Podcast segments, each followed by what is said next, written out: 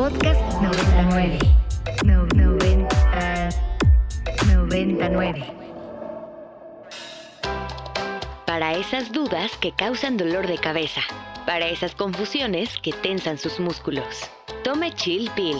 El alivio inmediato a sus dudas sobre la salud del cuerpo y la mente. Chill Pill. Por Ibero 90.9.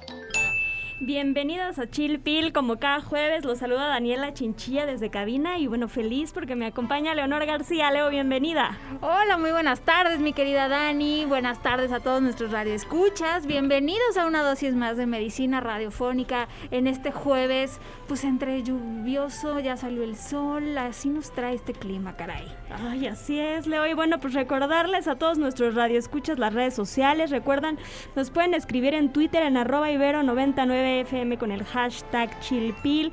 En Instagram nos encuentran como chillpil99 o pueden llamar a nuestro número en cabina al 55 529 25 99. Así es, definitivamente los escuchamos.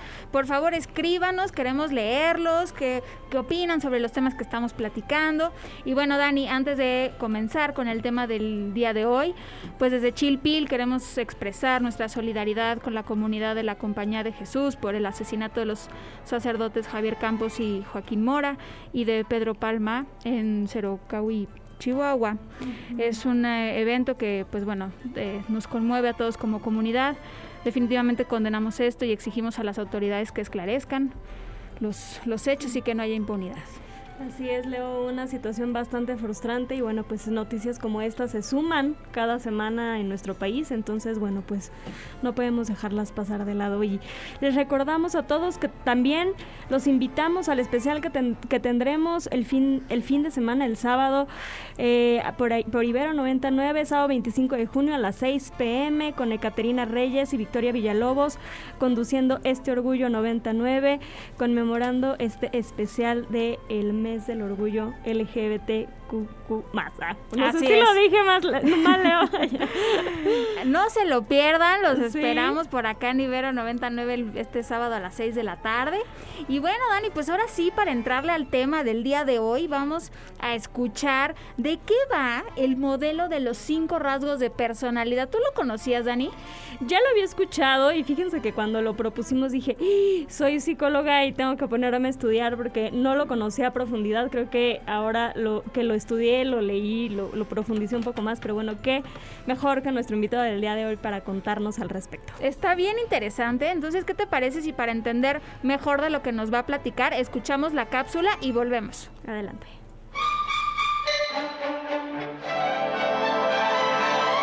Qué fácil es sentirse bien. Un vaso, agua y ya está. Aquí te traemos tu cápsula. Imagínate entrando a un evento de trabajo o a una reunión con amigos. En ese mismo momento puedes ver las diferentes personalidades aparecer. Habrá quien se aproxime directamente y te pregunte cómo estás, o quien prefiera hablar del clima en lugar de entrar en una discusión acalorada, o tal vez a alguien más mirando todo el movimiento desde una esquina mientras le da un trago a su bebida en silencio. The Big Five Personality Traits o el modelo de los cinco grandes es una clasificación de rasgos de personalidad que analiza la composición en cinco dimensiones de esta en su sentido más amplio. Los cinco rasgos o factores principales se suelen denominar tradicionalmente como factor O, open o apertura a nuevas experiencias, factor C, conscientiousness o responsabilidad, Factor E, extraversion o extraversión. Factor A, agreeableness o amabilidad y factor N, neurotism o inestabilidad emocional. Los cinco forman el acrónico OCEAN. Conocer este modelo resulta interesante ya que nos motiva a voltear hacia nosotros mismos y cuestionarnos cómo influye nuestra personalidad en las diferentes áreas de nuestra vida, el trabajo, los amigos, la pareja y la familia. ¿Y a ti, qué rasgos de personalidad te definen mejor? Feliz sin dolor. Feliz sin dolor. Feliz sin dolor todo el día. Venir al consultorio te devuelve la energía. Y el día de hoy tenemos en el consultorio al doctor Aldebarán Toledo Fernández. Él es doctor en psicología y maestro en neuropsicología clínica por la Universidad Nacional Autónoma de México. Fue investigador asociado en el Instituto Nacional de Psiquiatría Ramón de la Fuente Muñiz y actualmente es profesor investigador de tiempo completo en la Universidad de Anáhuac, México.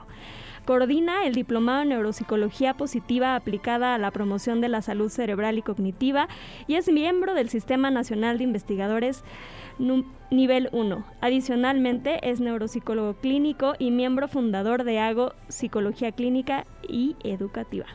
Bienvenido Aldebarán, bienvenido a Chilpil, gracias por aceptar esta invitación. Muchas gracias, Dani. Nuevamente, porque ya lo habíamos tenido aquí, ¿verdad, Leo? Fui de los primeros, ¿no? sí. No te creas, ¿eh? Fue hace casi un año y ya vamos en el programa número 62. Ay, sí. Está bien, espero que sea cíclico. Así será. Y bueno, Aldebarán, pues platícanos un poco, en términos científicos, ¿qué tan válido es el concepto de personalidad? Mm, bueno, lo primero que podría decir es que en general varios varios psicólogos, psicólogas en la actualidad eh, tienen un poquito de desdén hacia el concepto de personalidad porque tiende a ser un concepto muy general, ¿sí? Entonces es un poquito debatido. Yo en lo general soy del tipo de psicólogos que cree que es importante como considerar cosas que se tienen, de las que se tienen conocimientos de hace 100 años, ¿no? Inteligencia, personalidad y cosas así. Entonces, pues bueno, es un concepto científicamente válido, pues habría como varios puntos a tratar. El primero es, por ejemplo, este modelo de cinco factores que estaba mencionando al principio. Eh, se ha obtenido repetidamente en múltiples eh, poblaciones, múltiples culturas, una y otra vez, con datos, con datos y nada más. No es la idea de alguien en particular, sino más bien lo que te dice un cierto procesamiento estadístico, cuando tú tomas todos los adjetivos calificativos de la conducta y le pones a las personas a contestarlo, si tienes mil, un millón, diez millones de personas, resulta que tiende a salir esta agrupación de cinco factores de personalidad. Entonces, en ese sentido, es válido. Otro punto por qué es válido, porque predice con, digo, relativa suficiencia para psicología, para ciencias sociales pues varias ah, conductas, varios desenlaces, varias cuestiones, por ejemplo, vocación, este, motivación académica, eh, motivación laboral, etcétera, etcétera, ¿no? Variables de salud, que es justamente el tema del día de hoy. Es lo que eh, queremos que nos platiques, cómo se relaciona el perfil de la personalidad con eh, temas de salud. Pero antes me gustaría que nos ampliaras un poquito este tema de los cinco rasgos. Eh, ya en la cápsula escuchábamos cuáles son, pero no sé si pudieras darnos ejemplos de cada uno para que nuestra audiencia también se identifique y podamos saber cuál, cuál sería nuestro perfil de personalidad. Claro. bueno, lo primero es, la personalidad es un patrón de respuesta relativamente estable a través de diferentes situaciones y diferentes eh, momentos de la vida, ¿no? Entonces, hay muchos modelos de personalidad. El más conocido es el que ustedes mencionaron, que es el de cinco grandes factores de la personalidad. Y básicamente este modelo nos habla de eh, cinco grandes agrupaciones de rasgos humanos, ¿no? Em, tenemos por el acrónimo OCEAN en español, ¿no? Openness, apertura, eh, conscientiousness, eh, que se traduce como tenacidad, escrupulosidad, extroversión, amabilidad y neuroticismo. Entonces, ¿qué implica cada uno? En general los tenemos que entender como una suerte de continuo, ¿sí? Donde tú tienes, por ejemplo, personas que son altas en apertura, tienden a ser personas que eh, están más orientadas hacia la creatividad, hacia el gusto estético, hacia la vida intelectual en general, mientras que en el otro polo tienes a personas que son más conservadoras, menos intelectualmente flexibles, ¿sí? Que ojo, no es lo mismo que decir menos inteligentes, ¿sí? En el este de eh, conscientiousness o tenacidad nos referimos a personas que están muy orientadas a meta, a logro, que son muy productivas, que son muy organizadas, que son muy de seguir las normas de, un, de una agrupación orientada a meta, ¿sí? Eh, y por el, otro lado, pues estarían las gentes que son como más desorganizadas, más flojitas, sino más de conservación de energía. Extrovertidos es lo más, más directo que sabemos, ¿no? Es como personas que se motivan por el contacto social, que tienden a ser entusiastas, como la típica persona que te invita a una fiesta, ¿no? eh, o que organiza la fiesta más bien. Que hace amigos hasta con las piedras. Que hace amigos hasta con las piedras, que es muy platicadora, ¿no? Que es muy de, eh, pues eso, muy de, de, de, de gustar del contacto social. Amabilidad por un- es- se refiere a la tendencia a ser solidarios, ¿no? Solidarios, altruistas eh, a e- y sobre todo a evitar conflicto social, ¿sale? El otro extremo del- de amabilidad es la agresión, en realidad, la tendencia a buscar conflicto social. Y esto en extremos tú lo encuentras, por ejemplo, en personas con trastorno antisocial de la personalidad, ¿no? Y por último, neuroticismo, que es emocionalidad negativa, que se refiere a la tendencia a la ansiedad, a la depresión, a la vulnerabilidad al estrés. Eh, esta, el, el extremo opuesto son personas que más bien son muy emocionalmente controladas, ¿no? Eh, por cierto, neuroticismo es un factor que predice muchísimos trastornos mentales. Claro. Por ejemplo. Oye, Aldebarán, y bueno, todavía tenemos unos minutitos antes de irnos a pausa musical y yo te ahorita que te escuchaba te quería preguntar, o sea, pensando un poco más en, en quienes nos están escuchando y por qué sería importante conocer nuestra personalidad, como que normalmente, digo, no sé si a ustedes les pasa, pero nos interesa entenderlo en función de predecir al otro, pero ¿por qué sería importante conocerlo en nosotros mismos? Yo lo pensaba como un poquito en términos de adaptabilidad, pero ¿tú por qué crees que es importante o por qué ustedes creen que es importante?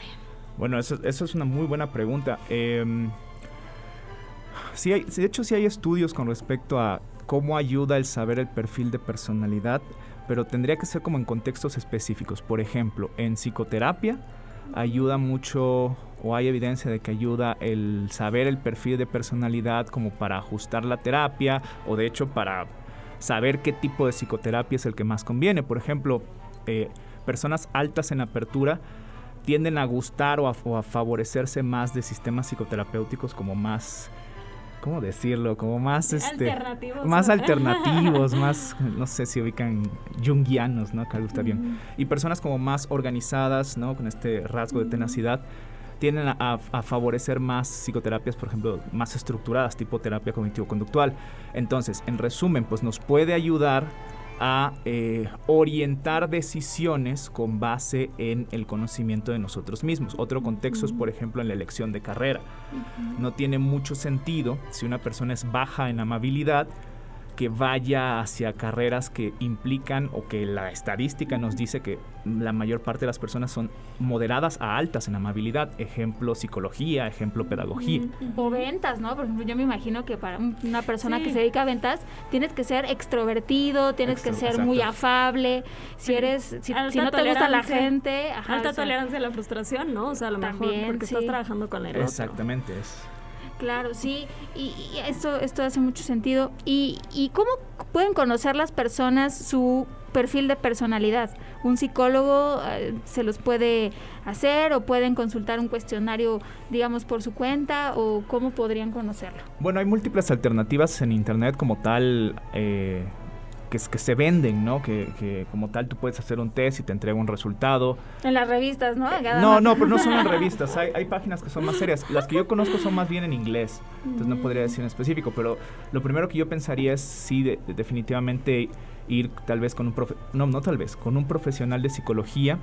eh, Y digamos, con, con una intención tal vez más clara pudiera ser como de orientación Sí, vocacional como quizás. basada en evidencia y en Sí, ciencia, ¿no? Claro, es que ahorita me acordé de cuando hacíamos los, los test De- de, sí, sí, personalidad sí, en sí. las revistas, De me la acordé de la... tú, exacto, ¿no? Que todos... Porque creo que cuando eres adolescente sí tienes esta inquietud de, de entender, a ver, ¿cómo soy? No, y Estás en la duda. Que tal vez me va a meter en un tema un poco ríspido, porque yo soy, o sea, como que no, no rijo mi vida por eso, pero los signos zodiacales, ¿no? O sea, como que la gente de pronto sí, ¿qué signo eres? Y tú, ¿qué signo? O sea, como que hay, hay esta parte también como de la as- astrología.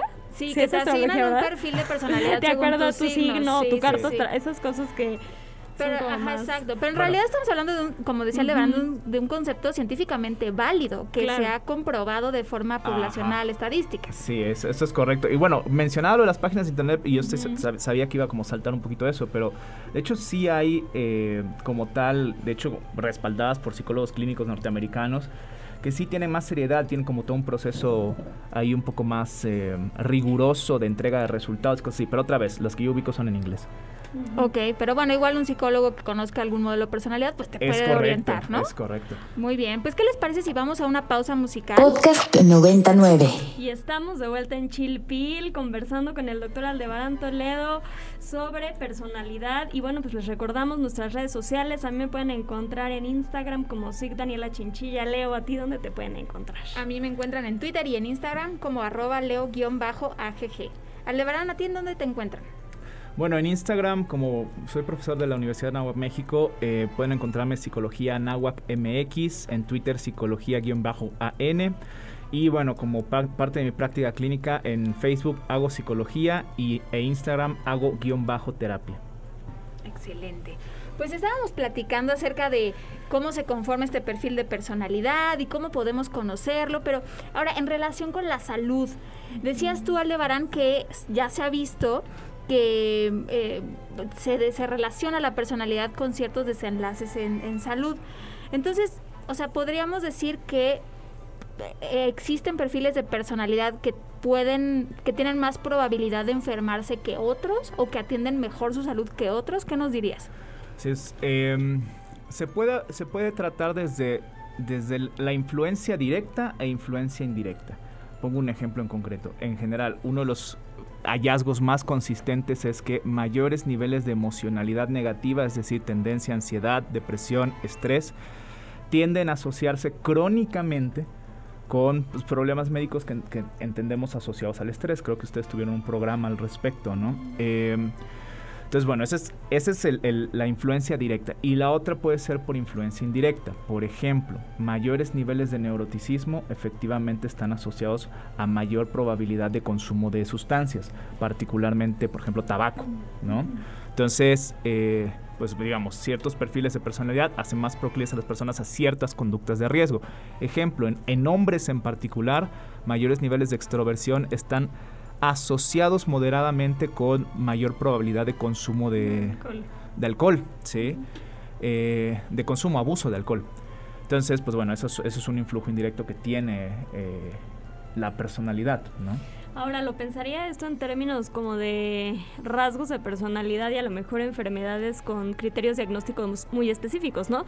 Pero lo pienso semana a semana cuando viene Pau Meneses, la nutrióloga, nuestra nutrióloga de cabecera, y nos da recomendaciones y pienso en qué rasgos de personalidad tendría que tener una persona que pueda, no hablemos de enfermedad, sino de establecer un estilo de vida saludable o de seguir un plan de alimentación o si le da tos o gripe, pues completar un esquema promedio de antibióticos, no sé, ¿no? O sea, qué tan eh, qué rasgos de personalidad contribuyen a eso, a, la salud de nuestra vida en el, en el día a día, ¿no? Sí, exacto. perdón.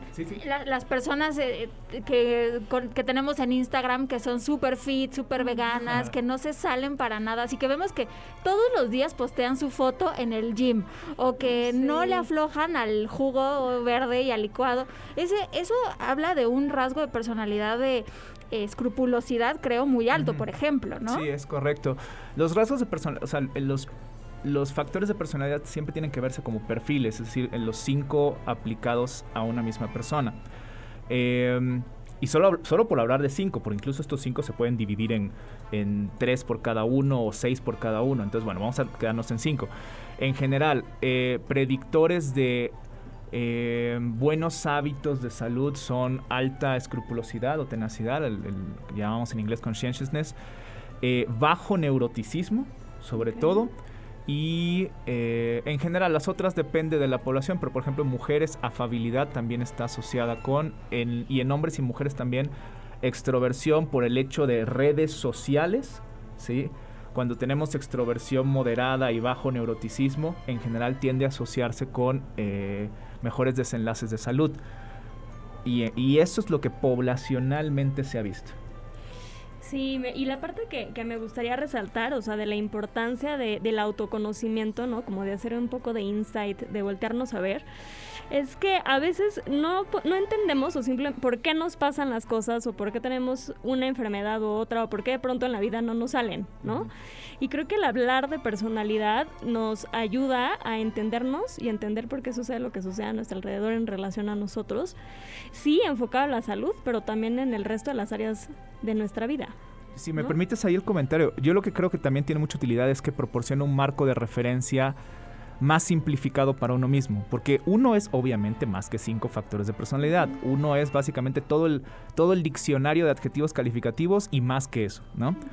Pero de repente tenerlo en un modelo más estructurado da una suerte de mayor facilidad de entendimiento de uno, como un mejor ordenamiento, ¿no? Que de hecho es algo que muy comúnmente se hace en psicoterapia, ¿no? Tratas de ordenar como todas las cosas. Claro, sí, no se trata de ser reduccionistas, pero sí definitivamente nos permite entender mejor la orientación hacia ciertas conductas, ¿no? Y, tal, vez a la hora de trabajarlo puede ser más, más sencillo. ¿Algún otro ejemplo, Aldebarán, de, de estudios que hayan demostrado esta relación entre personalidad y salud? Ya nos hablabas de esta relación muy clara entre personalidad y trastornos de salud mental. Ahorita mencionábamos la relación con los hábitos saludables, pero no sé si ahí por ahí hay alguna otra relación. Pues bueno, con el tema eh, lamentablemente todavía en boga que es COVID-19, ¿no? Si hay estudios con respecto a eh, relación entre eh, factores de personalidad y múltiples cosas en relación con COVID-19, pero bueno, por mencionar una, estilos de afrontamiento ante la pandemia. En general, recientemente leía un artículo, de hecho publicado en este año, sobre la relación entre estos factores y dos estilos de afrontamiento. Básicamente, eh, eh, productivo, creo que es activo, perdón, activo y el otro es emocional. Entonces, el, estilo de afrontamiento activo es básicamente la persona hace cosas, planea cosas, eh, digamos, toma cartas, toma acciones deliberadas para afrontar el problema. Por ejemplo, eh, monitorear las noticias, cómo va la epidemiología, saber dónde se está vacunando, etcétera factores de personalidad que se, vieron asociados a esto, básicamente todos excepto neuroticismo y particularmente eh, escrupulosidad, alta escrupulosidad y sobre todo alta escrupulosidad, ¿sí? como mejor predictor de eso. Y por otro lado tenemos el estilo de afrontamiento emocional, ¿sí? que implica que la persona en un sentido negativo puede eh, aislarse, puede negar la situación, puede tener esto que en inglés llaman wishful thinking, no, ya se va a acabar en dos meses, ¿no? Y el factor que más se asoció a eso fue eh, neuroticismo, por mucho, ¿no? Entonces, eh, pues bueno, eso es algo de la investigación. Oye, y, yo estoy pensando, si tienes un cierto perfil de personalidad que no te ayuda para la buena salud, ¿qué pasa? O sea, ¿ya estás frito? ¿O puedes, puedes trabajarlo, puedes cambiar? ¿Qué, qué hacemos? Bueno, esa es una muy buena pregunta porque eh, decíamos que es relativamente estable la personalidad, pero ojo, eh, ya pasamos de psicología de pensar que, ah, sí, infancia es destino, o cosas así, como ya no podemos hacer nada, ¿no? Imagínate cuál sería la chamba de los psicoterapeutas. Eh, en general sí se modifica la personalidad con el paso del tiempo y con la experiencia, ¿no? Entonces, por ejemplo, y hay estudios al respecto, es la mm, asistencia psicoterapia, por ejemplo, puede medido tal cual con, instrumentos de factores de personalidad puede incrementar niveles de em, escrupulosidad puede incrementar niveles de apertura que es esto de creatividad y cosas así y puede disminuir niveles de neuroticismo Ok, y oye, Leonan, por ejemplo, estaba pensando también ahorita que hablábamos de COVID-19, perdón que regrese al tema porque se me hace súper interesante, o sea, también lo pensaba en función de si de pronto eres una persona ansiosa referente a la pandemia, pues eso también eh, merma tu toma de decisiones, tu concentración, tu atención, la forma en la que tienes de digerir la información que recibes y entonces eso te hace como más vulnerable, ¿no? O sea, porque era muy chistoso que las personas que más obsesivas se ponían con la limpieza, más rápido se contagiaban en relación a otras personas que no lo hacían de esa manera, ¿no? Fíjate, es interesante esa visión porque en realidad no, no, hay, no, hay, que verlo como tan lineal exactamente. Puede ser que de hecho niveles moderados de neuroticismo, este rasgo de emocionalidad negativa, de hecho sean benéficos. Quiere decir que la persona al tener mayores niveles de ansiedad, de hecho está más alerta de la situación. ¿sí? Entonces toma las medidas necesarias. Igual este rasgo de afabilidad se ha asociado con el hecho de utilizar cubrebocas y todo esto por pensar en los demás precisamente. Entonces... Eh, que en términos de cambio de conducta, que lo que hablabas antes, perdón, es muy interesante porque sí, o sea, hablaba de eso, ¿se puede o no se puede lograr el cambio? Sí se puede lograr el cambio, eh, depende también eh, de bajo qué bajo qué régimen, pues. Ok, muy bien. Pues muchísimas gracias Aldebarán, fue una plática súper interesante. Él fue el doctor Aldebarán Toledo Fernández, profesor investigador de la Universidad de Anáhuac, México. Y pues así llegamos al fin de este programa, Dani. Así es, Leo, pues muchísimas gracias a todos, Aldebarán en producción, Rox. Eh, Carmen también en producción. Nos escuchamos la siguiente semana, Leo. Hasta la próxima. Gracias, Dani. Gracias, Dani.